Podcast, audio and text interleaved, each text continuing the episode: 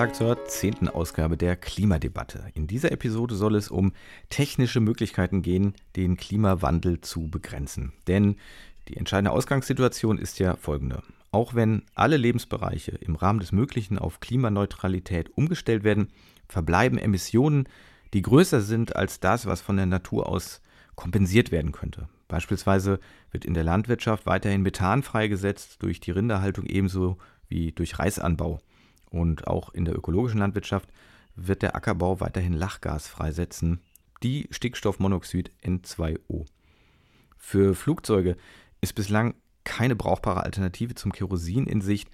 Bei der Zementherstellung entsteht allein durch den chemischen Prozess dabei jede Menge CO2 und so gibt es einfach verschiedene Bereiche, in denen weiterhin klimawirksames Gas ausgestoßen werden wird oder der Mensch einfach entsprechende Veränderungen vornimmt. Denn Neben der Freisetzung von Treibhausgasen wie eben Kohlendioxid, Methan und Lachgas gibt es ja viele weitere anthropogene Umwelteffekte, die einfach schon da sind und die fortwährend Einfluss auf das Klima haben. Man braucht sich dazu eigentlich nur mal Satellitenbilder der Erde anzuschauen. Und da uns der Klimawandel ja nicht erst bevorsteht, sondern wir bereits mittendrin sind, können wir jetzt schon mit Naturzerstörungen oder Veränderungen in der Zukunft rechnen, die mit keinem Mittel der Welt mehr zu stoppen sind so haben wir in diesem Podcast bereits gehört, dass die Wälder, wie wir sie bislang noch in Deutschland kennen, die Zukunft größtenteils einfach nicht überleben werden. Und deshalb kommt Climate Engineering ins Spiel oder sagen wir mal allgemeiner modernste Technik, mit der in die Natur eingegriffen werden kann, in natürliche Kreisläufe, um die vom Menschen ausgelösten Prozesse zu korrigieren. Climate Engineering ist, das habe ich bei den Recherchen für diese Ausgabe verstanden, keine Alternative zum klassischen Klimaschutz, also zur Umstellung auf erneuerbare Energien, Verbrauchsreduzierung, Änderung unserer Lebensgewohnheiten und so weiter, sondern es ist ein zusätzlich nötiges Element. Dass es wie bei aller Technologie viele Risiken und Nebenwirkungen geben kann, gehört natürlich auch zur Geschichte. Von zwei Blickwinkeln aus schauen wir heute auf Technik im Klimaschutz. Im ersten Gespräch mit Professor Andreas Oschlies geht es um Möglichkeiten, Kohlendioxid wieder aus der Atmosphäre zu holen, also das irgendwie technisch nachzubilden, was zum Beispiel alle Pflanzen bei der Photosynthese machen. Andreas Oschlies ist Professor für marine biogeochemische Modellierung am Geomar Helmholtz Zentrum für Ozeanforschung Kiel. Der zweite Blickwinkel gilt der KI, der künstlichen Intelligenz oder englisch Artificial Intelligence, dann AI abgekürzt oder auch deutsch ausgesprochen AI, so wie wir ja auch immer DNA sagen statt DNA und in Wirklichkeit DNS meinen, aber das nur so als Randbemerkung. Ein Experte für künstliche Intelligenz im Klimaschutz ist Professor Oliver Zielinski. Er leitet den Forschungsbereich Marine Perception am Deutschen Forschungszentrum für künstliche Intelligenz. Dieser Bereich befasst sich mit der Entwicklung und Erforschung von Sensorsystemen, die Daten im Meer und der Umgebung des Meeres erfassen und verarbeiten. Der Fokus liegt dabei auf der automatischen Erfassung und Klassifizierung mariner Gefahren mittels optisch-physikalischer Sensornetzwerke. Das erste Gespräch mit Professor Oschlies dauert etwa eine Dreiviertelstunde. Herr Professor Oschlies, wir wollten ja sprechen über technische Möglichkeiten, die Klimaerwärmung etwas zu begrenzen. Und bevor wir zu diesen technischen Lösungen kommen, mit denen Sie sich beschäftigen und was ich da von Ihnen bislang gelesen und gehört habe, fand ich wirklich äußerst spannend. Äh, ich habe das mir irgendwie anders vorgestellt. Deswegen würde ich aber vorher gerne von Ihnen noch mal kurz hören zur Physik dieses CO2-Treibhauseffekts, weil wir immer über den so sprechen und ich glaube, Sie können das einfach toll erklären. Also wir wissen alle inzwischen, CO2 ist irgendwie in der Atmosphäre, ist da schon immer, war früher mal viel mehr, ist dann gebunden, ist dann zu Erdöl geworden und so weiter und wir haben es jetzt wieder in die Luft gepackt. So. Und jetzt haben wir das in dieser Atmosphäre und aus irgendeinem Grunde hat es einen Treibhauseffekt. Das heißt, die Sonne kommt zwar rein oder die Wärmestrahlung, aber sie kommt nicht so viel auch wieder raus. Können Sie das kurz erklären, warum das so ist? Ja, das, äh, also CO2 hat, ist ein Gas, was drei Atome hat. Also jedes Molekül hat drei Atome. Das heißt, das kann schwingen, wie eine, wie eine Musikseite. Die, also das, das mittlere Atom, das, das äh, eiert ein bisschen hin und her, die äußeren halten es fest. Und dann gibt es verschiedene Schwingungsmodi, wie sich dieses Gasmolekül in sich bewegen kann. Wie eine Musikseite eigentlich, im Klavier oder Streichinstrument. Und das wird halt angeregt durch Frequenzen der Wärmestrahlung. Und das heißt, äh, das Sonnenlicht, äh, das ist, hat zu hohe Frequenzen, das, dafür schwingt das Molekül zu langsam, das kommt also ungehindert durch das Gas durch. Aber die Wärmestrahlung, die dann vom, vom Erdboden oder vom Ozean zurück ins Weltall geht, die wird halt direkt diese CO2-Moleküle, diese ja, Musikseiten letztlich an zum Schwingen. Und äh, die absorbieren erstmal Energie, strahlen die Energie aber dann auch wieder als Licht oder als langwellige Wärmestrahlung ab, wie eine Musikseite eben auch den Ton abstrahlt. Aber das geht in alle Richtungen. Das geht halt nicht nur ins Weltall, sondern die Hälfte grob, die wird wieder zurück auf den Erdboden gestrahlt. Das heißt, die, die Wärmeenergie kommt dann nochmal auf dem Erdboden an. Und das heißt, dieser Resonanzeffekt der CO2-Moleküle sorgt dafür, dass einfach die Wärmestrahlung länger im System Erde bleibt, bevor sie dann irgendwann auch ins Weltall entkommen kann.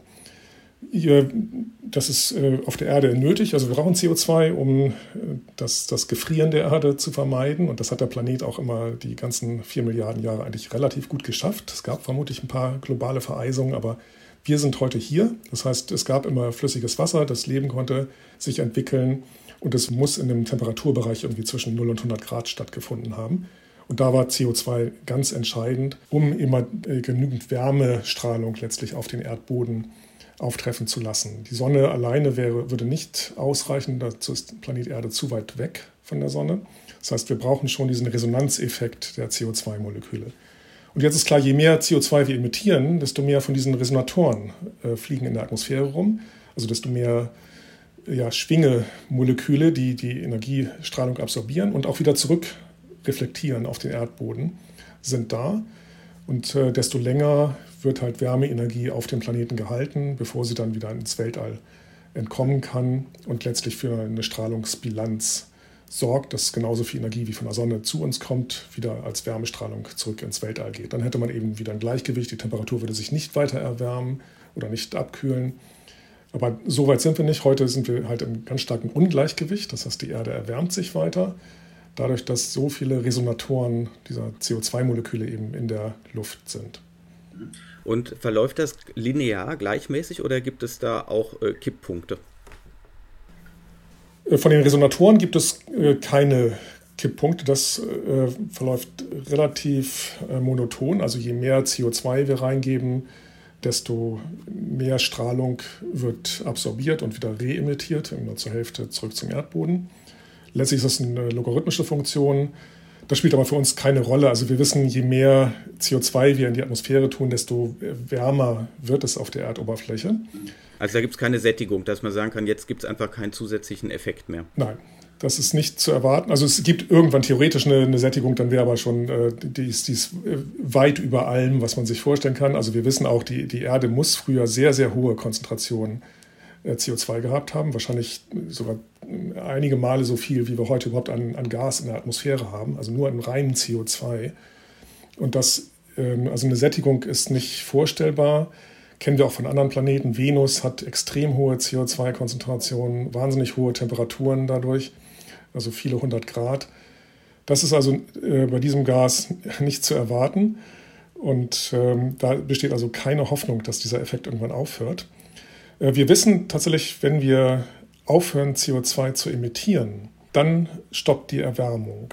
Und das heißt also, wenn wir netto null CO2-Emissionen haben, dann, das äh, ist an sich ist reine Physik, sorgt das Erdsystem dafür, dass die Erwärmung auch stoppt. Aber dann bleibt, bleibt eine Temperatur dann konstant. Die bleibt dann konstant. Also wir haben dann die Erwärmung, die wir bis dahin gehabt haben, die bleibt dann da aber es erwärmt sich nicht weiter. Und das ist wichtig für alle Temperaturziele, die wir haben. Wenn wir jetzt 2 Grad sagen, wissen wir genau, wir dürfen, bis wir 2 Grad erreicht haben, CO2 emittieren. Aber in dem Zeitpunkt müssen wir aufhören, müssen wir wirklich null Emissionen. Also jedes weitere Molekül CO2, was wir dazu tun, würde zu einer weiteren Erwärmung und einer Überschreitung der Temperaturziele führen. Mhm. Okay, Netto Null äh, ist ja auch im Pariser Abkommen eigentlich vorgesehen, ist uns jetzt allen klar der erste Weg wäre ja, wenn wir jetzt ohne technische Überlegungen da dran gehen, ja, wie kriegen wir das auf natürliche Weise hin? Man denkt dann immer an die Bepflanzungen, weil das so kompensieren ja Menschen ihre Flüge oder so. Aber ich denke, man merkt ja auf den ersten Blick schon, die Erde selber hat ja Jahrmillionen gebraucht, um dieses CO2 auf diese Art und Weise aus der Luft rauszuholen. Sie haben das ja sicherlich modelliert. Wie sieht das aus? Wie erfolgreich können wir ähm, auf dieses Netto Null kommen. Ich will jetzt im Moment nicht darüber reden, was wir emittieren und sonst wie, sondern einfach, dass wir zu diesem Netto Null kommen, wie auch immer.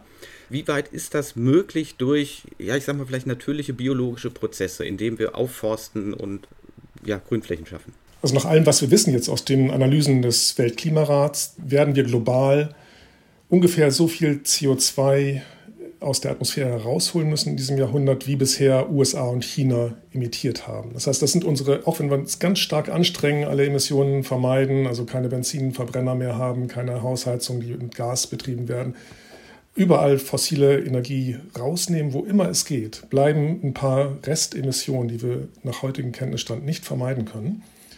Das ist nicht viel, das sind so 10, 15 Prozent der heutigen Emissionen. Den Rest müssen wir sowieso vermeiden. Also 85 Prozent muss raus, ganz, ganz schnell. Und das, dafür gibt es Technologien, das ist ein, kostet ein bisschen Geld, muss viel umgestaltet werden, umgebaut werden. Aber das können wir schaffen, da bin ich sehr optimistisch. Das schaffen wir auch in jetzt äh, 25 Jahren. Das ist drin. Und also wenn wir alle wollen natürlich, wenn, wir müssen uns schon ändern, wir müssen äh, eine andere Heizung einbauen, wir müssen ein anderes Auto haben, wir müssen anders äh, reisen. Es sind viele Verhaltensänderungen nötig und einige davon kosten auch Geld, da muss umverteilt werden, aber das kann man sozial verträglich hinkriegen, da sind wir uns sehr sicher. Diese Restemissionen, also 10, 15 Prozent der heutigen Emissionen, klingt erstmal wenig, ist aber eben immer noch so viel, wie bisher USA und China ähm, imitiert haben. Wenn wir davon ausgehen, dass die Weltbevölkerung leicht weiter wächst, dass wir Wirtschaftswachstum haben, das sind solche Szenarien, die wir jetzt für dieses Jahrhundert annehmen. Aber wenn wir da und keine ganz großen Katastrophen, keine großen Kriege, keine großen Seuchen haben, dass halt also alles in einem wieder sozialverträglichen Rahmen vor sich geht. Um das wegzukriegen mit natürlichen Senken, also mit Aufforstung, Bäume pflanzen, das ist das, was wir gut kennen, was wir auch gerne machen, was zumindest in Deutschland positiv belegt ist in der Regel, ein Wald pflanzen oder ein Apfelbaum. Äh, dann bräuchte man dafür ungefähr die gesamte Fläche von Russland die wir bis Mitte des Jahrhunderts aufforsten müssen, also zusätzlich zu den bisher bestehenden Wäldern aufforsten.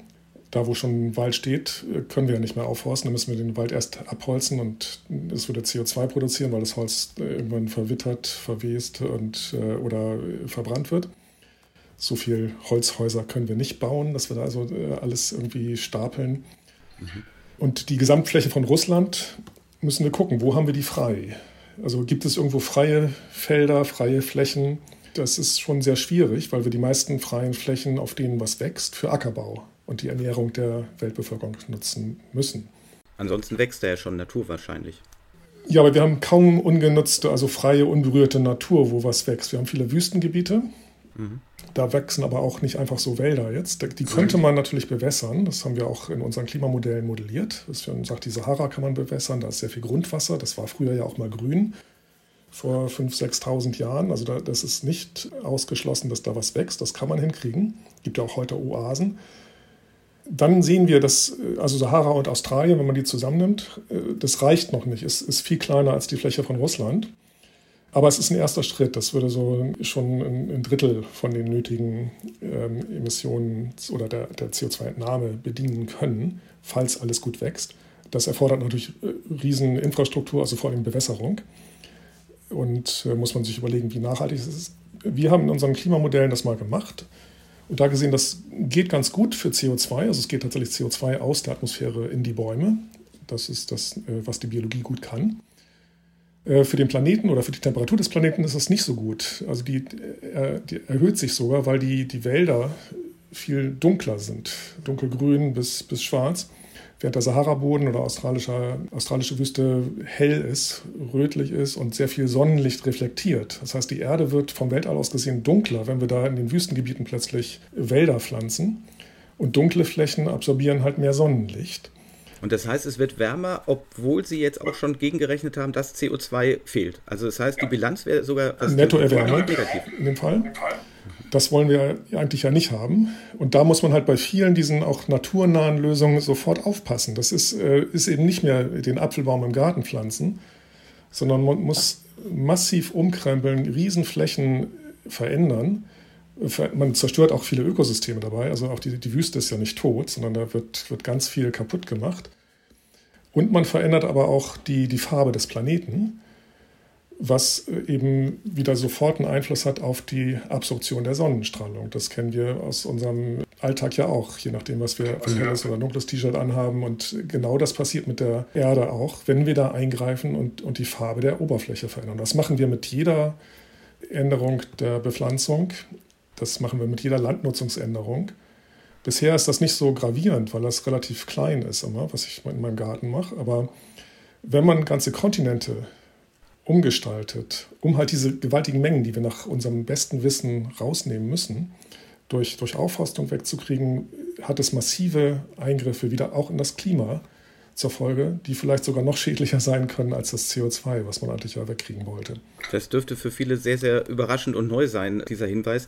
Was heißt das jetzt praktisch, wenn wir das eben nicht als Großlösung uns sowieso vorstellen können, weil auch äh, schwierig? Was heißt es denn für die Kleinlösung? Ist jetzt eine Kompensationszahlung für irgendeine Aufforstung schlecht oder ist das in Projekten, ich sag mal, wo gerade der Wald eh abgeholzt wurde und wo das zum Beispiel keinen Farbeffekt hat, wenn man den, den wieder aufforstet? Weil es klingt ja sonst fast bedrohlich, wenn man könnte jetzt auch umgekehrt sagen, wir müssen die Wälder alle abholzen, damit äh, mehr Wärme weggestrahlt wird. Gut, irgendwoher muss noch der Sauerstoff letztendlich kommen, aber äh, das würde jetzt auch verrückt klingen. Aber ich finde es sehr, sehr spannend natürlich, dass es offensichtlich viel komplizierter ist, als wir uns das dann immer so auf die Schnelle denken. Ja, kompliziert wird es natürlich die großen Skalen, weil man halt richtig äh, Wiesenflächen umgestaltet. Einzelne kleine oder auch regionale Aufforstungsmaßnahmen können sehr gut sein. Vor allen Dingen auf Flächen, die eben jetzt nicht landwirtschaftlich genutzt sind, solche Brachflächen. Die kann man, denke ich, sehr gut nutzen. Und Farbunterschied zwischen jetzt Gras oder Büschen und Wald ist äh, nicht so wahnsinnig groß. Man kann sich auch genau überlegen, welche Bäume pflanzt man an. Also verschiedene Bäume haben auch verschiedene Farben. Ob man jetzt Olivenbäume nimmt oder eine Tanne hinstellt, das, das hat einen Effekt. Auch Bäume, ob die im Winter grün sind, also dunkel sind oder die Blätter abwerfen im Winter, das, das ist ein Rieseneffekt. Das heißt, da kann man sehr viel feinjustieren. Man muss aber also aus, aus physikalischer Sicht kann es sehr viel Sinn machen, da aufzuforsten auf Flächen, die heute auch irgendwie bewachsen sind, also schon, schon Photosynthese machen und dort aber Pflanzen hinstellen, die, die mehr Holz produzieren, also mehr Kohlenstoff speichern in dicken Stämmen oder auch unterirdisch in, in großen Wurzelanlagen. Das, das macht in jedem Fall Sinn. Wir müssen dabei aber eben sozial drauf gucken, nimmt man damit irgendwie Fläche weg vom Ackerbau, also von Ernährung äh, müssen diese Pflanzen gedüngt werden, also treiben die nachher die Düngepreise in die Höhe. Das ist bei solchen, auch bei regional großen Aktionen schon ein Thema. Das haben wir auch schon bei den Biokraftstoffen gesehen oder Bioplantagen, dass das Düngepreise dadurch beeinflusst werden, was natürlich auch wieder sofort Auswirkungen auf Nahrungsmittelpreise hat. Also da haben wir soziale Probleme und wir haben ein Steuerungsproblem, dass wir nachher wirklich gucken müssen, ist das jetzt wirklich neuer Wald? Oder hat da mal eben jemand einen Wald abgeholzt, schnell noch, bevor der Startschuss für das Zähljahr gegeben wurde und sagt, ja, ich, ich habe hier gerade keinen Wald, aber jetzt forste ich auf und kriege dafür ganz viel Geld und nehme ganz viel CO2 raus. Aber dem Klima ist es letztlich egal, weil eben eine Woche vorher der alte Wald abgeholzt wurde und damit wahrscheinlich durch Verbrennung oder Verfaulen von dem Wald ganz viel CO2 in die Atmosphäre gelangt. Also dann hat man in vielen Fällen sogar negative Effekte, dass man am Ende aktuell mehr CO2 in der Luft hat als wenn man sie hätte, wenn man überhaupt nichts gemacht hätte, also keine Kompensationsprojekte mhm. fahren würde. Wir sehen bei heutigen Kompensationsprojekten auch häufig, dass zwar Bäume gepflanzt werden oder gesät werden, manchmal nur die Samen, dass aber schon nach ein, zwei Jahren nur noch ganz wenige Prozent davon leben. Das heißt, viele heutige Kompensationsprojekte sind tatsächlich absolut unsinnig, außer für den, der sie betreibt und damit Geld verdient. Und äh, man richtet in vielen Fällen noch Schaden an, weil man halt erstmal die Flächen freischaufelt, freiräumt, von dem aktuellen Bewuchsökosystem kaputt macht und dann noch irgendwas tut, was gar nicht funktionieren kann. Das heißt, da sind sehr enge Kontrollen nötig, da müssen wir Zertifizierungssysteme haben. Es gibt inzwischen einige und dabei auch immer sehr genau Monitoring machen, was ist wirklich langfristig gut. Wir müssen auch Baumsorten wählen, die, die auch in 30 Jahren noch stehen oder da noch leben können. Aktuell in Deutschland sehen wir ganz viele Wälder sterben ab, weil das Klima sich ändert. Und das ist halt wahrscheinlich in Deutschland das Hauptproblem. Wir können uns freuen, wenn wir 2045 noch so viele Bäume stehen haben oder lebende Bäume stehen haben wie heute. Das heißt, in Deutschland wird man kaum erwarten können, dass da eine Nettozunahme des, des Holzbestandes oder des letztlich Kohlenstoffbestandes in Wäldern möglich ist. Wir müssen uns sehr, sehr anstrengen, um das zu halten, was wir heute haben. Mhm. Also das klingt ja sehr danach, dass es dann ohne technische Lösung gar nicht geht. Denn auf natürliche Weise sozusagen oder vom Menschen beschleunigte natürliche Weise kriegen wir das CO2 offensichtlich nicht raus und vielleicht sogar noch Negativeffekte. Jetzt, was können wir uns unter diesem Climate Engineering vorstellen? Das bekannteste wahrscheinlich ist ja, dass man irgendwie CO2 aus der Luft nimmt oder direkt da, wo Verbrennung stattfindet, draußen und dann in den Boden presst und hofft, dass es da für immer bleibt oder was passiert dann? Ja, das kann man machen immer da, wo man konzentrierte CO2-Quellen hat. Also ein Schornstein an einer Fabrik, am Kraftwerk, vielleicht auch ein Heizkraftwerk, äh, Zementwerk. Das, dieses CO2 abfangen, äh, pressen, dass es flüssig wird und dann in den Untergrund, in den Boden pressen. In den Boden, da gibt es zwei große Möglichkeiten, die äh, auch schon in vielen Ländern in der Praxis angewandt werden. Einmal alte Erdgas- und Erdöllagerstätten. Da war ja eben Gas drin, Erdgas oder Erdöl, das meistens auch eine Gasblase oben drüber. Also da weiß man, die hat dort sehr viele Millionen Jahre gelagert, sonst würden wir ja nicht bohren, wäre es nicht mehr da. Das heißt, die sind erstmal dicht, diese Lagerstätten, solange man nicht reinbohrt.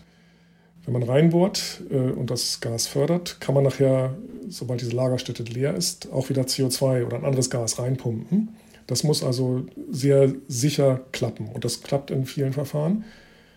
Wird ganz viel heute schon betrieben um auch die letzten Erdgasreste noch rauszupressen. Also dann erhöht man den Druck, indem man CO2 reinpumpt, fördert noch mehr Erdgas. Das ist äh, fürs Klima natürlich nicht ganz so toll. Aber es bleibt immerhin schon mal netto CO2 unten in der Erde. Das heißt, es wird tatsächlich netto was weggeschafft, dient aber bis heute vorwiegend dazu, dass tatsächlich mehr fossile Brennstoffe gefördert werden. Das wollen wir eigentlich nicht. Es gibt einige Lagerstätten, das werden gerade erschlossen in Großbritannien, in Rotterdam, Hafen zum Beispiel, die die bestehenden Erdöl-, Erdgasplattformen im Meer benutzen, um die Flussrichtung umzukehren und jetzt da, wo sie Erdgas rausgepumpt haben, CO2 reinzupumpen. Also das passiert in der Nordsee ganz viel und ist aus meiner Sicht eine sehr sichere Sache. Also wir sind nie hundertprozentig sicher. Es kann immer ein Vulkan ausbrechen, ein Erdbeben oder irgendein Depp bohrt da ein Loch rein. Das ist alles extrem unwahrscheinlich und man kann sich wahrscheinlich auch gut dagegen schützen. Aber wir haben nie das Nullrisiko, das ist ganz klar. Da muss man mit umgehen. Das sind wir gewohnt. Ich glaube, wir können im Alltag ständig Risiken. Da muss man sich gegen versichern. Man muss gucken, was ist der schlimmste Schaden, der eintreten kann. Dazu haben wir auch Forschungsprojekte gehabt, haben geguckt, was passiert, wenn am Meeresgrund in so einer untermeerischen Gasspeicheranlage eine Leckage wäre, der CO2 ausströmt. Und da sehen wir, dass das kommt gar nicht mehr zurück an die Atmosphäre. Das löst sich im Wasser, im Meerwasser schon auf. Also die, die Blasen steigen auf. Aber auf dem Weg, selbst bei, bei 50 Meter Wassertiefe in der Nordsee, löst sich das schon im Meerwasser. Es führt natürlich lokal zu einer Versauerung des Meerwassers, die wir aktuell ja auch haben, weil das CO2 eben aus der Atmosphäre kommt, ständig. Und, und es wäre lokal auch sehr konzentriert, also es kann auch für viele Organismen, die da sind, tödlich sein. Aber der globale Effekt wäre klein. Es wäre am Ende auf jeden Fall weniger CO2 in der Atmosphäre, als wenn wir nie CO2 in diese Lagerstätten gepumpt hätten. Das heißt, aus meiner Sicht ist das immer ein Nettogewinn fürs Klima. Wird aber bislang nur teilweise gemacht. Also, denn es hat ja zumindest keinen Effekt, wenn wir uns angucken, dass die CO2-Konzentration immer weiter steigt. Oder beziehungsweise es hat noch nicht den Effekt, dass es nicht mehr steigt. So will ich sagen. Richtig, es gibt viele kleine Projekte davon. Also Norwegen macht das vor allen Dingen seit 25 Jahren schon in der Nordsee. Die haben eine hohe Steuer auf CO2, was bei der Erdöl- und Erdgasförderung entsteht. Und da pumpen die Unternehmen das sofort wieder in andere Lagerstätten runter auf derselben Plattform noch. Also das, das machen die schon routiniert seit vielen Jahren. Und da ist bisher bisher auch, das hatten wir auch Forschungsprojekte dazu, um das zu überwachen, zu gucken, kommt da irgendwo was raus, ist bisher nicht festzustellen, dass da was rauskommt. Also die sind bisher dicht. Wir wissen aber auch nicht, ob die in der Zukunft dicht sind. Und da sind auch immer mal Risse im Meeresboden, da könnte irgendwann was rauskommen. Das können wir nicht ausschließen. Aber bis heute funktioniert das gut. Aber es sind halt sehr, sehr kleine Projekte, einzelne Projekte. Und das macht kein Unternehmen freiwillig. Da muss also entweder eine hohe CO2-Steuer sein, wie in Norwegen. Die ist gar nicht so hoch, also 50 Dollar die Tonne. Und dann lohnt sich das für die schon locker, das da wieder runter zu pumpen. Aber solange eben die Atmosphäre immer noch als freie, kostenlose Müllhalde verwendet werden kann, hat kein Unternehmen oder auch kein Staat ein großes Interesse daran, irgendwie Geld in die Hand zu nehmen, um was wieder wegzupumpen. Letztlich geht dieses ja, untermeerische Speichern, denke ich, sehr, sehr gut. Wir haben auch äh, riesengroße Speicherpotenziale, selbst in der Nordsee. ist also genug, um unsere ganzen Emissionen dafür für, dieses Jahrhundert zu speichern. Und wahrscheinlich, wenn man noch andere Speichermöglichkeiten dazu nimmt, es gibt tiefe Salzwasserschichten, da würde man dann praktisch Soda produzieren, wenn man da CO2 reinpumpt, hat man da quasi unbegrenzt Speicherpotenzial, also für alles, was wir uns an Emissionen noch vorstellen können. Aber wir haben eben nicht alles CO2, was wir produzieren, geht in, konzentriert durch einen Kraftwerksschornstein oder einen Zementfabrikschornstein. Ganz viel machen wir diffus. Also wir können nicht an jedem Haus oben einen Sammelballon ranhängen an die Hausheizung und auch nicht an jedes Auto und an jedes Flugzeug. Also ganz viele unserer Emissionen, das ist halt das große Problem, sind weiträumig verteilt, zeitlich unregelmäßig und ganz, ganz schwer einzufangen. Und da müssen wir halt dann gucken, wollen wir da nicht doch ein paar Bäume pflanzen? Also die sind ja auch diffus, die, die können dieses diffuse, sehr niedrig konzentrierte CO2 in der Atmosphäre verwenden. Oder bauen wir künstliche Bäume, das sind Filteranlagen, chemische Fabriken letztlich. In U-Booten werden die schon lange eingesetzt, um die Atemluft immer wieder von CO2 zu reinigen, in Raumfern. Und das könnte man sich überlegen, äh, schließen wir sowas an die gesamte Erdatmosphäre an. Das gibt es schon, da gibt es Firmen, die verkaufen diese Dinger, kann man sich einen Container kaufen, also ganz praktisch und könnte man sich in den Garten stellen. Und diese chemischen Fabriken, die äh, absorbieren CO2 aus der Luft. Man muss unheimlich viel Luft dran vorbeischieben an den Filtern und äh, auch noch sehr viel Energie aufwenden, um das CO2 wieder von den Filtern zu kratzen am Ende. Die kosten also enorm viel Strom. Wenn wir uns vorstellen, wir wollten mit solchen chemischen Anlagen die nicht vermeidbaren Emissionen, also diese 10 bis 15 Prozent unserer heutigen Emissionen aus der Atmosphäre rausnehmen, dann müssten wir den gesamten heutigen Strom Verbrauch dafür aufwenden. Also wir müssen halt weltweit globale Stromproduktion haben, um die ganzen Maschinen nur laufen zu lassen. Und dieser Strom sollte natürlich erneuerbar sein. Wenn er aus Kohlekraftwerken kommt, dann bringt das nicht so wahnsinnig viel. Und dann hat man also gewaltige Anstrengungen. Ist nicht unmöglich. Wir haben genug Sonnenenergie und Windenergie. Wir könnten das schaffen, aber man muss es halt wirklich wollen. Wir müssen auch überlegen, wo stellen wir dann die ganzen Windmühlen hin, die Solarpanels. Da sind auch nicht alle glücklich, wenn das gerade in der Nachbarschaft ist es ist nicht unmöglich, aber es ist eine gewaltige Anstrengung, die wieder in der Gesellschaft natürlich offen diskutiert werden muss. Man muss Ausgleichshandlungen machen. Wer hat Nachteile durch Windmühlen? Wer hat Vorteile? Das ist eigentlich wie mit heutigen Müllhalden auch. Nicht? Wir haben Müllhalden oder Klärwerke, ganz viele Anlagen, die keiner im Garten haben will. Von denen wir wissen, für die Allgemeinheit sind sie gut. Wir haben uns darauf verständigt, das ist was Gutes, wir machen das. Und äh, letztlich zahlt man da irgendjemandem dann Geld dafür, dass er die Kläranlage in seinem Garten hat oder im Nachbargrundstück. Und dann sind am Ende alle zufrieden oder einigermaßen zufrieden und Streitfälle müssen dann auch noch irgendwie geklärt werden. Das wird auch gehen und es muss gehen mit äh, CO2-Entnahme. Also wir haben keine Lösung, die alle glücklich macht. Das kann ich mir nicht vorstellen. Das stellt man sich bisher immer so vor, diese naturnahen Lösungen. Nicht? Also Bäume im Garten pflanzen. Aber die machen auch nicht alle glücklich, wenn das in großen Stil passieren muss. Und äh, das gibt ja vielleicht noch einige Moore verwässern, Seegraswiesen an der Küste anpflanzen. Es gibt noch ein paar andere äh, Methoden, naturnahe Methoden als Bäume pflanzen. Aber auch die werden immer, wenn sie größer skaliert werden, an Nutzungskonflikte mhm. stoßen und es wird einfach Streit geben, Gewinner, Verlierer. Das müssen wir ganz, ganz klar diskutieren. Da kommen wir nicht dran vorbei und dafür müssen wir Instrumente vorbereiten und die Wissenschaft muss natürlich das Wissen erstmal liefern, was kann alles schiefgehen, was kann im schlimmsten Fall passieren, worauf müssen wir uns vorbereiten, um dann so eine Art Versicherungssystem einzubauen, mit dem wir das gesellschaftlich aushandeln können. Wie wollen wir damit umgehen? Welche Risiken sind für wen tragbar? Mhm. Aber gibt es denn jetzt noch weitere technische Lösungen oder die vorstellbar sind, an denen Sie arbeiten? Denn wenn ich Sie richtig verstehe, ist es ja nicht realistisch, die notwendige Menge mit diesen Filtern diffus überall auf der Welt aus der Luft zu holen. Das heißt, dann kämen wir ja nicht zu unserem Netto Null, selbst wenn wir es wollten. Ja, theoretisch wäre schon denkbar, aber es wäre eine gewaltige Anstrengung. Es gibt noch einige andere oder viele andere Ideen. Und die von mir favorisierte Idee ist im Moment äh, künstliche Verwitterung also Verwitterung von Gestein. So hat die, der Planet Erde das über die Jahrmilliarden immer hingekriegt, dass die Temperatur eben zwischen 0 und 100 Grad sich so eingependelt hatte. Das heißt, Gesteine, Gebirge verwittern und äh, das sieht man bei Felsabbrüchen im Gebirge. Zuerst, wenn das frisch ist, ist das farbig, bunt. Wenn man dann nach ein paar Jahren nochmal vorbeigeht, ist es grau geworden. Und das sieht man auch an jeder Hauswand oder Straßen, alles aus Stein, Beton verwittert mit der Zeit. Und das Verwitterung ist tatsächlich eine Reaktion mit CO2 aus der Atmosphäre. Es verändern sich die Minerale, es wird letztlich Carbonat gebildet. Viel, letztlich alles wird davon in den Ozean gewaschen und äh, trägt dazu bei, dass der Ozean sehr viel Carbonationen hat, Bicarbonationen und unheimlich viel Kohlenstoff darüber speichert. In Kohlenstoffform, in Ionen, die nicht gasförmig sind. Also das ist von daher eine sichere Speicherung, die die Atmosphäre nicht mehr sieht. Und das ist also im Wasser, im Meerwasser gelöst oder wird über die letztlich Abbauprodukte von Felsen, von Gestein, über die Flüsse allmählich ins Meer gewaschen.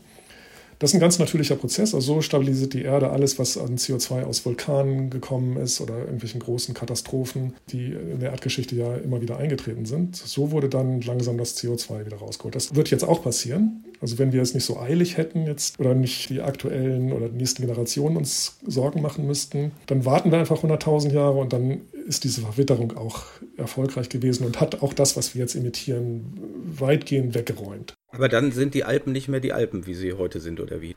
Richtig, die sehen dann wieder ein bisschen grauer aus und sind ein bisschen kleiner natürlich und haben viel davon ins Meer gewaschen. Aber die Plattentektonik lässt neue Gebirge entstehen und also das ist ein eigentlich relativ natürlicher Kreislauf, der auf diesen langen Zahlskalen wunderbar funktioniert. Wenn wir jetzt sagen, wir wollen das auch in, jetzt in zehn Jahren oder wenigen Dekaden haben, dann müssen wir halt mehr Gestein in die Hand nehmen oder mehr Gestein verwittern lassen. Mhm. Das passiert am besten dadurch, dass man ganz viel Kontaktoberfläche zwischen Luft und Gestein schafft. Am besten noch mit Wasser dazu. Dann das CO2 aus der Luft macht dann noch Kohlensäure. Das reagiert noch schneller mit dem Gestein. Also eine wässrige Umgebung mit Gestein hoher Oberfläche, also Gestein klein raspeln, dass der kleine Körner hat, ganz, ganz viel Kontaktfläche und dann in ja, Kontakt bringen mit Kohlensäure oder mit, mit CO2 und Wasser. So könnte man oder kann man äh, Verwitterung beschleunigen. Da brauche ich aber auch riesige Anlagen für, wenn ich mir das jetzt irgendwie versuche vorzustellen. Sie brauchen, also wir transportieren jetzt Felsbrocken in eine Fabrik, raspeln das klein, schaffen so eine Atmosphäre und dann gibt es hinterher verwittertes Gestein, das sie irgendwo wieder lagern müssen. Ja, das löst sich nachher komplett auf. Also das wird, wir könnten die, den Gesteinsstaub auch auf Felder streuen. Das wird zum Teil jetzt gegen saure Böden gemacht, dass die gekalkt werden. Und da wird auch letztlich Kohlensäure mit, reagiert mit Kalk. Und die äh, Lösungsprodukte werden übers Grundwasser, Flüsse am Ende ins Meer gewaschen. Dabei verschwindet CO2 am Ende. Also wenn wir jetzt saure Bögen kalken, saure Wälder eine Weile lang, dann wird tatsächlich CO2 gebunden. Das könnte man ja in einem ziemlich großen Stil machen. Man kann auch äh, Gesteinsmehl direkt in die Meere kippen. Das, das ist eine Sache, die, die wir aktuell am Geomar untersuchen. Dann löst sich auch dort das Gesteinsmehl unter bestimmten Bedingungen auf. Das, die Bedingungen untersuchen wir halt. Und wir gucken an, was kann alles schiefgehen. Also wie ist ein Ökosystem davon betroffen? Also fressen dann die kleinen Krebse Gesteinsstaub und sterben? Oder was passiert mit Algen? Die, die Chemie des Meerwassers ändert sich etwa. Das wird nicht mehr so sauer, sondern etwas basischer. Und wo sind da ökologische Grenzen, die man äh, auf keinen Fall überschreiten darf? Das ist ein Forschungsgebiet. Da braucht man keine großen Fabriken für. Das würde die Natur selber machen, solange eben CO2 mit der großen Gesteinsoberfläche in Kontakt kommt. Aber Sie müssen doch die Steine schon noch irgendwo hernehmen und dann klein kriegen und ins Meer streuen oder wo auch immer hin. Richtig, also man muss Riesenaktionen an Land machen, Riesensteinbrüche.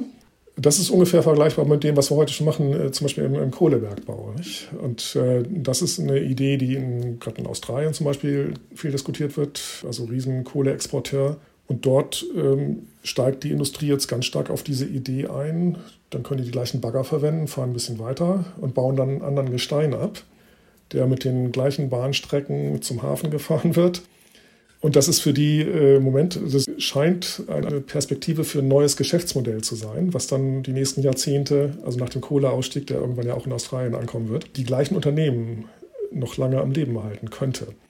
Also da, da sind direkt wirtschaftliche Interessen, die, die Maschinen im Prinzip, die haben wir alle. Und wir haben die Arbeitskräfte und wir haben die Infrastruktur.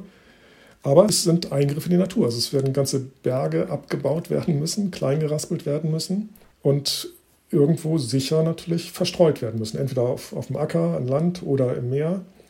Und da müssen wir erstmal diese ganzen kritischen ökologischen Faktoren natürlich kennen. Also ja, einmal chemisch, kann es überhaupt gehen? Wie schnell geht es wirklich? Unter welchen Bedingungen reagiert das? Wie gut mit CO2?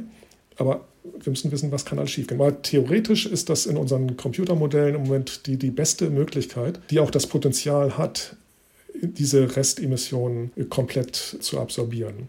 Aber man braucht sehr viel Gestein. Also pro Tonne CO2 ungefähr eine Tonne Gestein. Und das ist, ist also gewaltig. Ist, wahrscheinlich muss man da jedes Jahr so einen kleinen Berg klein raspeln, weltweit. Und das ist schon eine riesen Naturzerstörung, die man an einer Stelle macht. Wahrscheinlich nicht mal so groß wie heute der, die Naturzerstörung durch Kohlebergbau. Aber natürlich, auch da werden wieder Gewinner, Verlierer generiert. Also man muss sich überlegen, wie, wie kompensiert man, wie macht man alle Leute damit möglichst glücklich, wie wird das in der Gesellschaft ausdiskutiert. Und wie wird das ausdiskutiert? Wo stehen wir denn da politisch im Moment? Also es gibt ja diese klare, eigentlich klare Vorgabe, wir wollen deutlich unter zwei Grad bleiben. Jetzt haben Sie ein paar Möglichkeiten aufgezeigt wenn ich das mir eben skaliert vorstelle, dass es wirklich wirken soll, dann müsste ja wahnsinnig viel passieren. Also in den Bereichen, die Sie genannt haben, da brauchen wir Infrastruktur, wir brauchen Leute, die ausgebildet sind und und und. Und Sie sagen ja, es ist eilig, weil alles andere sonst einfach diese Temperatur entgleisen lässt. Wo stehen wir denn da? Oder wie viel muss jetzt passieren? Müssen wir sagen, es muss wirklich jetzt zum Beispiel für Deutschland bezogen in der nächsten Wahlperiode passieren oder haben wir noch 20 Jahre Zeit? Und Sie sagen ja auch gleichzeitig, Sie müssen auch noch forschen. Also wie klar sind wir jetzt aufgestellt, um zu sagen, okay, folgendes sollten wir einfach schon mal machen nicht mehr rumreden, sondern einfach machen, weil das ist entweder aktuell das Beste oder wir sind sowieso sicher, dass es gut läuft. So wie Sie sagen, CO2 verpressen, macht man schon lange, funktioniert, müssen wir einfach tun, wird aber ja offensichtlich noch nicht so flächendeckend gemacht. Also Jedenfalls sehe ich nicht, dass hier ständig CO2-Laster durch die Gegend fahren und CO2 von irgendwo den Stadtwerken hier abholen und irgendwo hinbringen. Genau, und das würde eben auch nur für diese Punktquellen gehen, für konzentrierte CO2-Quellen. Das, das reicht auch nicht um alles, um unsere Klimaziele zu erreichen. Also es kann einen kleinen Teil bedienen oder 10, 20 Prozent, aber nicht, nicht, längst nicht alles. Ja, wo stehen wir? In, in, Deutschland stehen wir eigentlich im Moment noch da, dass wir dieses Thema ausklammern. Also das CO2-Entnahme wird nicht viel diskutiert. Das versuchen alle zu vermeiden, jetzt im Wahlkampf zum Beispiel natürlich auch wieder, weil man merkt, das ist ein ganz heikles Thema und im Moment will auch niemand den Druck rausnehmen aus Emissionsvermeidung. Wir konzentrieren uns nur auf Emissionsvermeidung. Und das ist natürlich auch das Wichtigste. Also 85 Prozent des Problems müssen wir damit erledigen. Und das ist auch nicht einfach. Da müssen wir auch gewaltig viel umstellen. Also das ganze Energiesystem, Mobilitäts-, äh, Wärmesystem ist, ist eine riesen Herausforderung. Und da ist ja eigentlich moralisch der Druck drauf. Und der soll auch, glaube ich, da im Deckel gehalten werden, dass sich da keiner mehr ausklinken kann. Das ist, äh, finde ich, ist verständlich, aber ist halt aus wissenschaftlicher Sicht nicht korrekt. Wir wissen, damit wird es nicht reichen. Und wir dürfen jetzt nicht der Gesellschaft vorgaukeln, wenn wir alle unsere Hausheizung umstellen, das Auto äh, auf elektrisch umschalten und äh, nur noch erneuerbaren Strom haben und vielleicht nicht mehr fliegen dann geht es schon. Nein, dann wird es nicht gehen. Wir haben immer noch Müllverbrennung, wir haben Landwirtschaft, wir haben irgendwie Schwerlastverkehr und ein paar industrielle Prozesse, chemische Prozesse, die, die CO2 produzieren müssen aus den chemischen Gleichungen, aus den Naturgesetzen heraus. Und wir werden nicht auf Null kommen damit. Aber diese Restemissionen, Residualemissionen, 10 bis 15 Prozent der heutigen Emissionen, die werden im Moment noch nicht wirklich angefasst in Deutschland. Das sind andere Länder weiter, also Großbritannien zum Beispiel ein großes Vorbild, die haben da deutlich bessere Strategien entwickelt. Auch die EU ist weiter, die hat auch, legt sehr viele Forschungsprogramme auf in dem Bereich und das praktische Testen von einzelnen Verfahren. In Deutschland werden jetzt im Marienbereich zwar ein sehr großes Projekt starten im Sommer, um auch zum Beispiel das Gesteinskleinraspeln und Einbringen ins Meer zu erforschen. Also was könnte da alles passieren, was kann da schiefgehen? Da werden wir noch nicht ins Meer gehen. Also wir, gehen, wir machen große Aquarien. Das ist alles noch im, im geschützten Bereich. Also wir, wir, sind noch längst nicht da, dass wir sagen, was wirklich in der Natur passieren. Das ist aber auch in Ordnung. Aber wir bereiten uns in der Forschung darauf vor, dass wir halt im sicheren Rahmen gucken, was kann alles passieren. Das, das geht in Deutschland jetzt langsam los. Sehr, sehr langsam. Zu langsam aus meiner Sicht immer noch. Und ich glaube, die Angst ist, dass man vielleicht die Bevölkerung auch zu sehr verunsichert, dass eben immer noch Sachen benötigt werden, die ganz schlimm sich anhören, auch aussehen wahrscheinlich, und große Verschiebungen verursachen können. Und da traut sich im Moment niemand so richtig ran. Da kann man nicht viel mit gewinnen. Man kann halt Leute verschrecken. Aber es ist unehrlich, die Debatte, wenn wir dieses Fass jetzt nicht aufmachen und die Diskussion jetzt nicht führen. Denn wir müssen wissen, welche Methoden könnten überhaupt funktionieren. Also wollen wir diese chemischen Filter haben, dann brauchen wir ganz viel Windmühlen oder ganz viel Strom, erneuerbaren Strom, um die zu betreiben. Oder wollen wir Gestein klein raspeln? Dann brauchen wir irgendwie Pläne, wo sind die Steinbrüche, welche Bahnlinien brauche ich dafür und, und wir müssen auch erstmal wissen, kann es wirklich sicher funktionieren. Vielleicht ist es auch keine Option, dann müssen wir nochmal neu denken. Und dafür haben wir halt keine Zeit. Wenn das jetzt in 20 Jahren müssen diese Sachen im ganz großen Maßstab laufen. Also müssen wir Millionen Tonnen CO2 in Deutschland so absorbieren können. Und äh, da muss man natürlich auch große Anlagen bauen, die müssen genehmigt werden, da muss es ein Planungsverfahren geben, da muss man die Bevölkerung fragen. Und das geht nicht von heute auf morgen, also nicht in der Demokratie. Und wenn wir uns das erhalten wollen, dann müssen wir einfach früher anfangen zu denken. Also China kann vielleicht noch ein bisschen warten, die, die können das dann einfach von einem Tag auf den anderen befehlen und umsetzen. Aber in einer demokratischen Gesellschaft muss die Debatte sehr frühzeitig, so transparent wie möglich und wissenschaftlich natürlich fundiert informiert wie möglich passieren. Und das ist eine Lücke tatsächlich, die ich in Deutschland immer noch sehe.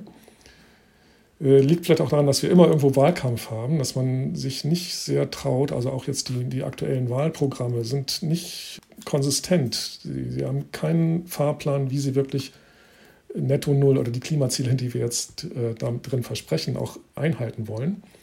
Einige Wahlprogramme sind ein bisschen schwammig, die sagen, wir machen das damit diesen naturnahen Senken oder Aufforstung, aber auch wissentlich, dass wir in Deutschland gar nicht so viel Fläche haben. Das ist sehr viel Ackerfläche halt, aber die wollen wir nicht aufgehen. Das heißt, die Wahlprogramme gehen implizit davon aus, dass wir in Afrika vielleicht aufforsten, das irgendwie exportieren, irgendwo anders das machen und da diese naturnahen Lösungen ganz stark unterstützen. Unterstützen wir auch heute schon mit Entwicklungshilfe und mit vielen Projekten, die wir da machen. Ist auch alles gut.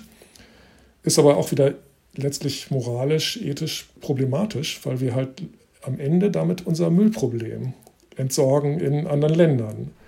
Und wenn dann diese Länder irgendwann sagen, oh, jetzt wollen wir aber auch mal auf Netto Null kommen und da einen Wald pflanzen, dann ist da gar kein Platz mehr, weil da schon unser Wald steht. Und das ist aus meiner Sicht eben ja eigentlich nicht verantwortlich. Wir sollen ja auch nicht unseren Sondermüll ins Ausland verschiffen oder unser Atommüll. Also auch da müssen die Lösungen lokal sein, dicht am Verursacher. Und das ist eigentlich meine Sicht von Verantwortung, dass Politik oder auch die Gesellschaft sich dem stellen muss, wenn wir lokal hier Müll produzieren, müssen wir den auch lokal entsorgen. Niemand will das im Garten haben und das ist völlig verständlich, aber wir können das nicht irgendwo anders hin verschiffen und sagen, damit haben wir jetzt unsere Bilanz dann schön gerechnet und wir sind das große Vorbild äh, für die Weltgemeinschaft. Das sind wir dann nämlich nicht. Hm. Letzte ganz kurze Frage wäre, wie kann ich selber, der Einzelne, CO2 senken? Es geht jetzt nicht um die Verhaltensänderungen, sondern aktiv senken. Auch wenn das gar keine Rolle spielt fürs Klima, es ist ja manchmal auch so eine Sache vom eigenen Gefühl, ja, dass man ein bisschen was tut, so wie man eben vielleicht diese kleine Blumenwiese äh, bei sich hat für die Hummel, die dann da unterwegs sind. Haben Sie irgendeinen Tipp? Sie haben ja das mit dem Pflanzen war ja schon kritisch. Kann ich irgendeine CO2-Senke bei mir selber bauen? Soll ich jetzt Steine raspeln oder oder soll ich irgendwie ein, ein Minimoor anlegen oder gibt es irgendetwas, was ich tun kann auf dem Balkon oder im Garten oder sonst wie? Kann ich aktiv CO2 aus der Atmosphäre rausnehmen? Als ganz, ganz, ganz kleinen Beitrag. Ja, können Sie. Es ist unheimlich schwierig. Also als allerersten Beitrag würde ich sagen, rechnen Sie Ihren Fußabdruck, CO2-Fußabdruck aus. Da gibt es einen tollen Rechner beim Umweltbundesamt, wie man das machen kann. Äh, geht relativ schnell, hat man dann zehn Minuten die einfache Version, die kompliziertere gibt es auch, die detailliertere. Und dann sieht man schon mal, wo kommen die Emissionen her, die man verursacht. Und das, das mache ich seit einigen Jahren und es ist enorm schwierig, das weiter zu reduzieren. Und ich habe einen ganz guten Überblick, wo so meine Emissionen herkommen. Aber es ist, ist echt, echt nicht einfach. Und ich habe keine Patentlösung, wie ich da selber hinkommen kann auf die, in Richtung Null. Aber ich habe schon einige Tonnen pro Jahr jetzt vermieden mit großen Anstrengungen, vor allem im Heizungsbereich, im Wärmebereich, das geht viel und Mobilität, also gar nicht mehr Autofahren oder Fahrradfahren äh, und solche Geschichten, da kommt man, das bringt ein bisschen was, also ja, so 10 Prozent. Und den Rest kriegen wir, glaube ich, im Garten, im, auf dem Balkon nicht weg. Wir könnten, was, was gut ist, ist äh, Holzkohle vergraben. Nicht? Das äh, also beim Grillen, äh, was man da über hat, das ist ja Kohlenstoff. Das verwittert nicht schnell. Also da äh, hat man alte Lagerstätten gefunden in China, wo die Leute vor 4000 Jahren schon Holzkohle hatten und das ist immer noch Holzkohle. Das heißt, das ist nicht in die Atmosphäre gekommen. Und vielleicht ist das bei uns im Garten auch so oder im Balkon, im Blumenkasten. Also das ist, ist ein bisschen, nicht? aber Holzkohle ist ziemlich leicht. Also es sind nicht viele Tonnen CO2, die wir da im Garten reinbringen können. Und ich glaube, wir müssten jeden Tag irgendwie fünf Kilo Holzkohle vergraben, nicht? ein so einen Grillsack. Dann wären sie klimaneutral aktuell. Aber dann, das geht die ersten paar Tage, aber nach irgendwie einem Monat hat man dann wahrscheinlich Platzprobleme und muss sich überlegen, wo packe ich jetzt meine Kohle hin.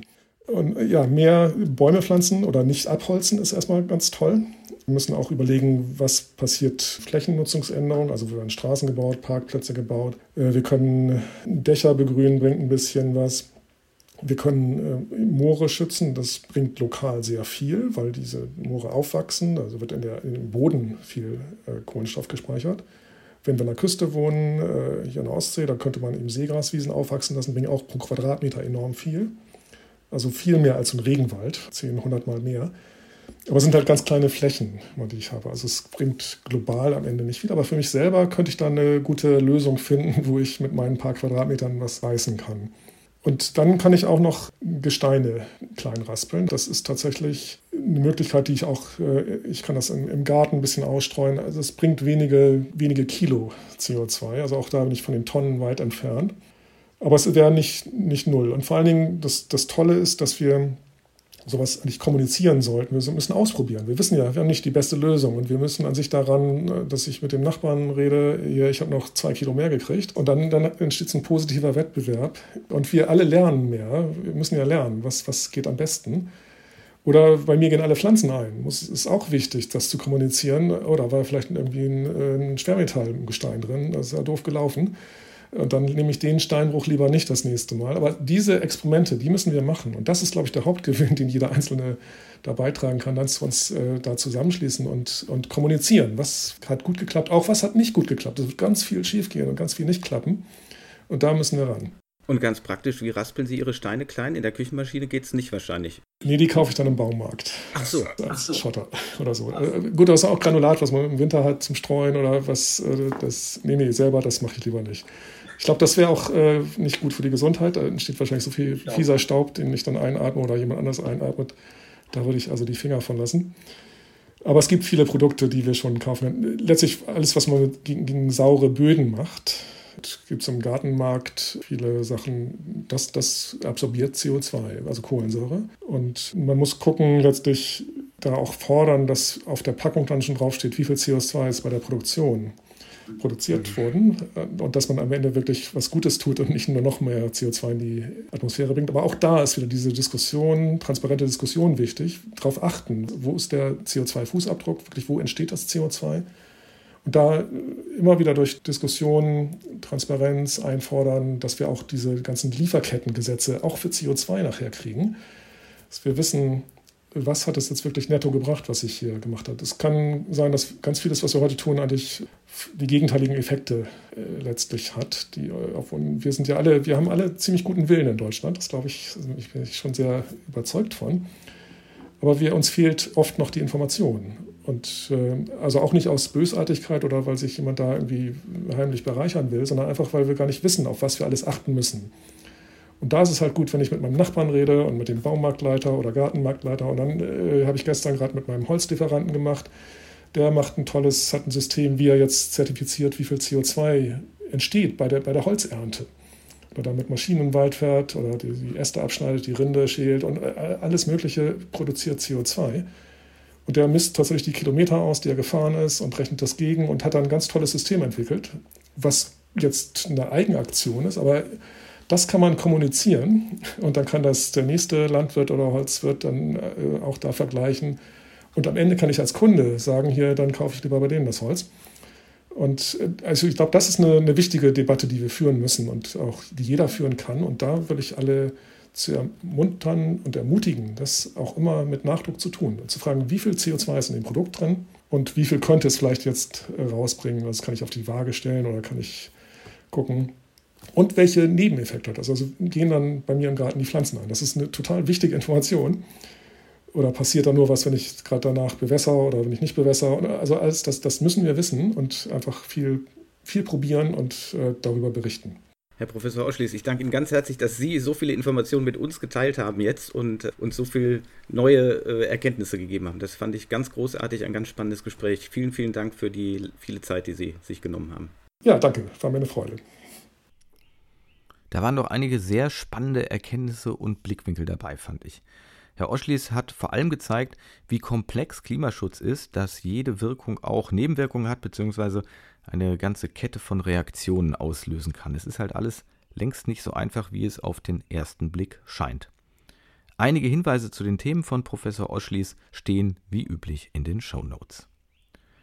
Nun kommen wir zu einem Bereich, der insgesamt in der Wirtschaft immer wichtiger wird, der uns zunehmend im Alltag begegnet, ohne dass wir uns darüber Gedanken machen. künstliche Intelligenz.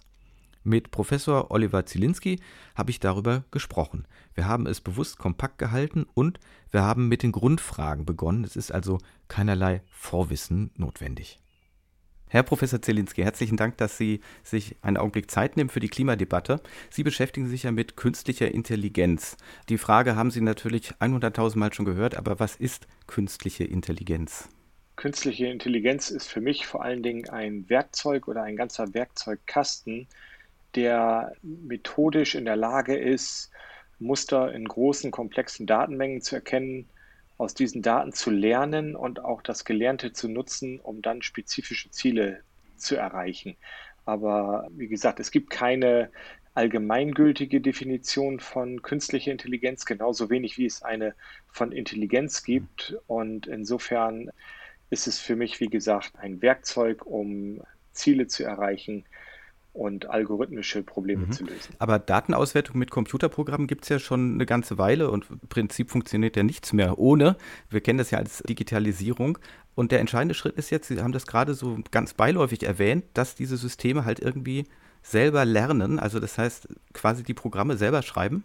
Genau, ein wesentlicher Unterschied zwischen dem klassischen Algorithmus und der künstlichen Intelligenz ist folgender. Also bei einem klassischen Algorithmus quasi einer physikalischen Formel, die ich kenne, so wie Newtons Gesetz oder sowas, F gleich m mal a, da habe ich äh, auf der einen Seite eine Gesetzmäßigkeit, die ich in den Algorithmus packe und dann schicke ich Daten hinein und dann kriege ich das Ergebnis raus. Also ne, ich gebe die Masse rein, ich gebe die Beschleunigung rein und kriege hinten die Kraft raus. Ein ganz klarer Ablauf. Bei künstlicher Intelligenz ist es eben anders. Da habe ich auf der einen Seite die Daten, die Eingangsdaten, auf der anderen Seite habe ich die Ergebnisse und dazwischen das Modell kenne ich nicht, sondern das lasse ich finden und lernen. Wobei ich hier jetzt auch sehr speziell schon im Bereich des maschinellen Lernens bin, einer Teildisziplin der künstlichen Intelligenz. Da gibt es auch noch andere äh, Disziplinen, aber oftmals ist auch in unserer jetzigen Wahrnehmung und äh, Dominanz sozusagen das maschinelle Lernen natürlich ein wichtiger Teil. Das heißt, da gibt es dann für Sie eine Blackbox. Sie wissen quasi gar nicht, was da zwischen dieser Dateneingabe und den Ergebnissen genau passiert? Das hängt davon ab, welches Werkzeug ich aus meinem Werkzeugkasten nehme. Denn es gibt verschiedene Methoden. Das tiefe äh, Lernen hat in der Tat sehr, sehr viele Ebene und Lern Lernebenen, auf denen schwer nachzuvollziehen ist, was dort im Inneren gelernt wurde. Andere Arten des maschinellen Lernens sind durchaus äh, transparenter und in der Tat beschäftigt sich auch ein großer Bereich der Forschung im Bereich der KI zurzeit mit dieser Erklärbarkeit. Also Explainable AI setzt genau da an zu sagen, warum macht das Modell das jetzt? Wie ist es dazu gekommen? Und da gibt es verschiedene Ansätze. Man kann es testen von außen, man kann gucken, wie, wie verhält es sich, also wie man so eine Blackbox untersucht. Man kann aber auch das, was im Inneren gelernt wurde, die Gewichte, die sind ja nicht verborgen, die können wir uns hier anschauen, können uns das prüfend anschauen. Also es ist nicht nur eine Blackbox, es ist eine, manchmal eine Whitebox, manchmal eine Graybox, aber sicherlich ist auch das Werkzeug des tiefen neuronalen Lernens ein, ein sage ich mal, ein so komplexes Werkzeug, dass wir im Einzelnen genau hinschauen müssen, was wurde da gelernt und die Daten sind maßgeblich für das, was ich dann auch als Modell da mhm. gelernt mhm. habe. Und was sind Ihre wesentlichen Vorgaben? Also Sie können ja wahrscheinlich nicht einfach eine Frage stellen, so wie wir das aus Per Anhalter durch die Galaxis kennen, sondern ich stelle mir vor, Sie geben quasi Systeme vor oder Ziele, die dann diese künstliche Intelligenz ansteuern soll? In dem Fall, dass ich trainierte Daten hineingebe, also es gibt das Supervised Learning, wo ich als Supervisor, also als Überwacher, nicht nur die Ursprungsdaten vorgebe, sondern auch die Ergebnisse. Und dann lasse ich im Prinzip im maschinellen Lernen die Verknüpfung zwischen den Ursprungsdaten und den Ergebnissen, lasse ich das System ein Modell entwickeln. Das ist äh, ein Teil, wo ich quasi dann in dem Sinne die Ziele vorgebe, weil ich sage, okay, ich gebe hier ganz viele meteorologische Daten rein, Wetterbeobachtung, Satellitendaten, Wetterstationen und hinten raus möchte ich gerne als Ergebnis zum Beispiel die Verdunstung über der Fläche haben, also etwas, was wichtig ist für die Bodenfeuchte wie gute. Und, und diese Daten gebe ich auch vor und dann findet die KI ein Modell mhm. dazwischen, eine Verknüpfung. Der andere Fall des äh, Unsupervised Learnings, also der, der nicht von mir gesteuerten Art zu lernen ist es, dass ich Daten vorgebe und Daten reingebe, aber nicht sage, was hinten das Ergebnis ist, sondern die KI findet Muster in diesen Daten, Muster und Zusammenhänge, die ich mir dann anschauen kann, aber wo ich nicht eine Zielvorgabe gemacht habe. Was ich aus diesen Mustern lerne, ist, dass diese Muster vielleicht für mich vorher unbekannt waren, dass da Zusammenhänge gefunden werden und dass diese Zusammenhänge auch sich verändern können. Und oftmals ist es so, wenn sich diese Muster und Zusammenhänge verändern, dass dann irgendetwas sich verändert im System. Das heißt, das System geht in eine andere Phase über, ein Umweltsystem verändert sich und das kann auch ein Indikator sein. Mhm. Aber wer sich mit der KI-Forschung beschäftigt, der muss programmieren können. Also Sie sind schon in dem Bereich unterwegs oder kann man da auch ich sag mal, anders, anders intellektuell dran gehen? KI ist schon ein sehr stark interdisziplinärer Bereich, in dem auch Neurowissenschaften, Naturwissenschaften, auch Gesellschaftswissenschaftler forschen an der Grenze aber im Kern der, der Umsetzung erfordert es natürlich in der jetzigen Form in der Regel Fähigkeiten in der Programmierung oder in, der, ja, in den Computerwissenschaften. Und da hat sich aber schon viel entwickelt, jetzt auch mit Bibliotheken und Tools. Und es ist sichtbar, dass man in den nächsten Jahren, Jahrzehnten wird man äh, KI-Tools entwickeln, die auch für Laien zugänglich sind, die also ähnlich wie in der Automatisierung oder in, in, der, ja, in der technischen Automatisierung bei den Prozessen, wie man Software entwickelt hat, die zum Beispiel mit Symbolen und Verknüpfungen arbeitet, also LabVIEW oder so, wo man einfach sagt, Eingangsdatum 1 mit Eingangsdatum 2 wird verknüpft und dann macht da was mit und dann kommt da hinten was bei raus. Also so eine grafische Programmierung auf einfacher Ebene. Wird es das auch bei KI geben mit den Standardwerkzeugen? Und das heißt, in absehbarer Zeit wird KI auch zugänglicher sein für jeder Mann und jede Frau. Mhm. Können Sie uns mal Beispiele nennen oder ein Beispiel aus Ihrer konkreten Forschung? Ich arbeite viel im Bereich der, äh, des Umweltschutzes und der Detektion von Umweltzuständen. Und äh, konkret arbeiten wir auch in Zusammenarbeit mit der, mit der Weltbank und auch mit Umwelt-NGOs an der Detektion von Plastikmüll auf Flüssen und in Küstengebieten und Städten. Da setzen wir Drohnen ein, äh, also Flugdrohnen, die über den Flüssen eingesetzt werden, aber auch automatische Kamerasysteme oder auch Satellitendaten. Und aus all diesen Datenquellen, die vergleichen wir die Bilder, die wir dort erhalten, die Daten, die wir erhalten, mit gelernten Informationen. Wir haben Modelle trainiert und diese Modelle sind dann in der Lage, die Müllmenge zu bestimmen, die, die Zusammensetzung des Mülls zu bestimmen sodass wir auf der einen Seite ähm, wertvolle Informationen geben können, um diesen Müll wieder aus der Umwelt zu holen, aber gleichzeitig auch wertvolle Informationen für politische Handlungsträgerinnen und Träger zu geben, um eben die Probleme an der Quelle abzustellen. Also warum ist dieser Müll überhaupt in dieses äh, Natursystem gekommen? Welche Müllmanagementsysteme können verbessert werden? Und ja, an der Stelle arbeiten wir also konkret mit KI, auch tatsächlich mit tiefen neuronalen Netzen, die wir trainiert haben. Ungefähr 100.000 Bilder haben wir da trainiert äh, mit verschiedenen Situationen und können damit wirklich eine automatische Müllerkennung über Flüssen generieren. Mhm. Und welche sonstigen Hoffnungen dürfen wir uns im Punkto Klimaschutz äh, machen mit Unterstützung der KI? Ich sehe zwei große Anwendungsfelder. Das eine ist die Generierung von Wissen, das zweite ist die Effizienzsteigerung.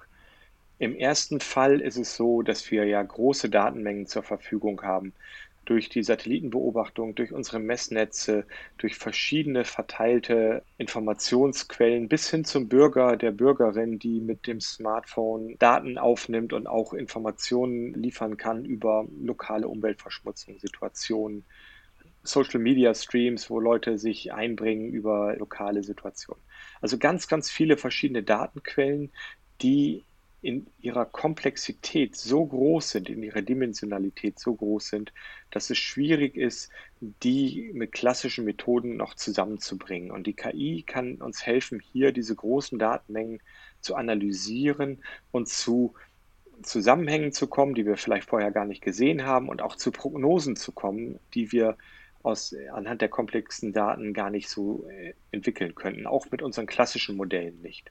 Mhm. Also ein Beispiel ist die Ozonverteilung auf der Erde, die aus Fernerkundungsdaten generiert werden kann, aus Stickstoffinformationen, aus Waldinformationen, aus Höhenkarten und aus lokalen Messungen der Ozonkonzentration. Und dann kann ich diese verschiedenen Daten, die ich an einzelnen Orten lokal habe, so trainieren, dass das Modell weiß, okay, ich kann jetzt diese globalen Daten, die ich vom Satelliten habe, kann ich überall jetzt anwenden. Ich habe ein Modell und ich kann den Ozongehalt an vielen Stellen auf der Welt, an hundertmal so vielen Stellen an der Welt äh, berechnen, unabhängig davon, ob ich da jetzt konkrete Messstationen habe oder nicht. Also die Generierung von Wissen aus komplexen Datenmengen. Mhm. Der zweite Bereich ist die Effizienzsteigerung. Künstliche Intelligenz ist in der Lage, optimale Lösungen oder gute Lösungen zu finden, auch wieder in hochdimensionalen Räumen, Effizienz zu steigern in stark vernetzten Systemen. Im Energiesektor ist natürlich ein großer Bereich. Also wir haben regenerative Energiequellen, wir haben fossile Energiequellen, wir haben ein immer größer werdendes und komplexeres Netz. Und dieses Netz zu optimieren, die Nutzung der Energie optimal einzubringen, auch stabiler zu machen, das sind Aufgaben, in denen kann die Fähigkeiten von KI, solche Zusammenhänge zu lernen, auch mit externen Daten eingesetzt werden. Transporte optimieren, Landwirtschaft optimieren. Also überall sind Effizienzsteigerungen möglich. Und diese Effizienzsteigerungen können dann natürlich auch auf die CO2-Bilanz oder auch die Nutzung natürlicher Ressourcen einzahlen und damit helfen, Klimaziele zu verfolgen. Mhm. Kommen wir abschließend noch zu den möglichen Problemen, die mit dem Ganzen verbunden sind. Jetzt erstmal so allgemein betrachtet, werden die Systeme nicht immer komplexer, also so, dass der Mensch sie selber immer weniger verstehen kann und ja sozusagen immer mehr dann auch der Technik, diesen neuronalen Netzen und so weiter überlassen muss, weil er selber das gar nicht mehr erfassen kann? Das ist ein wichtiger Punkt. Technische Systeme sind Teil unserer Gesellschaft wir müssen das auch akzeptieren, dass wir technische Systeme und Lösungen nur implementieren können oder in breite Akzeptanz bringen können, wenn wir sie auch in die Akzeptanz der Gesellschaft bringen. Und das ist ein ganz wichtiges Element. Man kann ethische Fragen und Nachhaltigkeitsfragen nicht getrennt voneinander betrachten. Man muss die gemeinsam betrachten. Und insofern sind wir genau bei dem Punkt, den wir auch am Anfang des Interviews hatten. Erklärbarkeit von KI, Transparenz von KI, auch eine Ausweisung des Energiebedarfs von KI, also ein Energielabel oder so. Diese Dinge sind wichtig, um die künstliche Intelligenz, die wir einsetzen, bewerten zu können und auch Akzeptanz zu schaffen. Wir können teilweise durch die Verknüpfung von KI-Methoden, die erklärbar sind, und KI-Methoden, die nicht erklärbar sind, generell die Sicherheit erhöhen, was wir dort generieren an Informationen. Wir können auf die Daten schauen, die wir in die KI reinfüttern. Denn natürlich ist die KI davon abhängig, was da vorne reingeht. Und wenn wir unseren menschlichen Bias, also unsere Voreingenommenheit dort reinfüttern in die Daten, was soll da anderes rauskommen? All diese Dinge sind wichtiger Gegenstand der Forschung und müssen auch erforscht werden, weil es eben Teil unserer Gesellschaft ist und nur so auch eine breite gesellschaftliche Akzeptanz zu erzielen ist. Denn so sind wir sicher, dass die technologischen Mittel, die wir einsetzen, hier die KI, auch in die Richtung wirkt, in die wir das wollen. Mhm.